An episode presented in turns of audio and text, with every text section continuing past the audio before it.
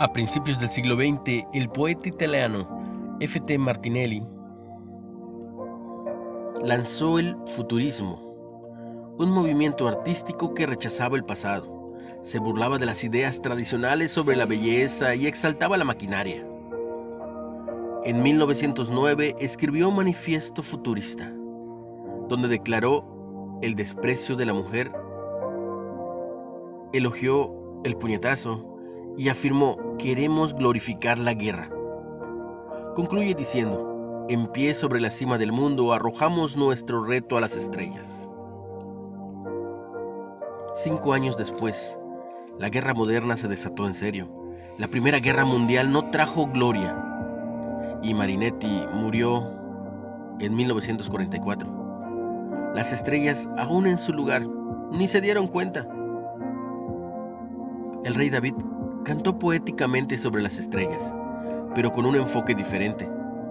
Escribió, Cuando veo tus cielos, obra de tus dedos, la luna y las estrellas que tú formaste, digo, ¿qué es el hombre para que tengas de él memoria? ¿Y el Hijo del Hombre para que lo visites?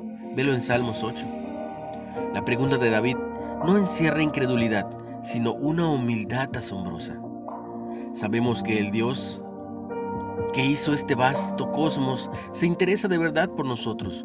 Observa cada detalle de nuestra vida, lo bueno, lo malo, lo humilde, lo insolente, incluso lo absurdo. No tiene sentido desafiar a las estrellas. Más bien, ellas nos desafían a alabar a nuestro Creador. Una reflexión de Tingus de Fong. ¿Qué filosofías o movimientos actuales piensas que no dan lugar a Dios?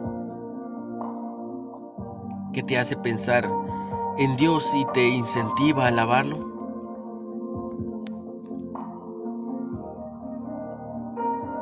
Padre,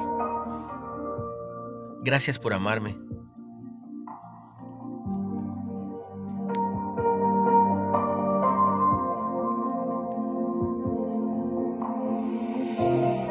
No olvides compartir el mensaje.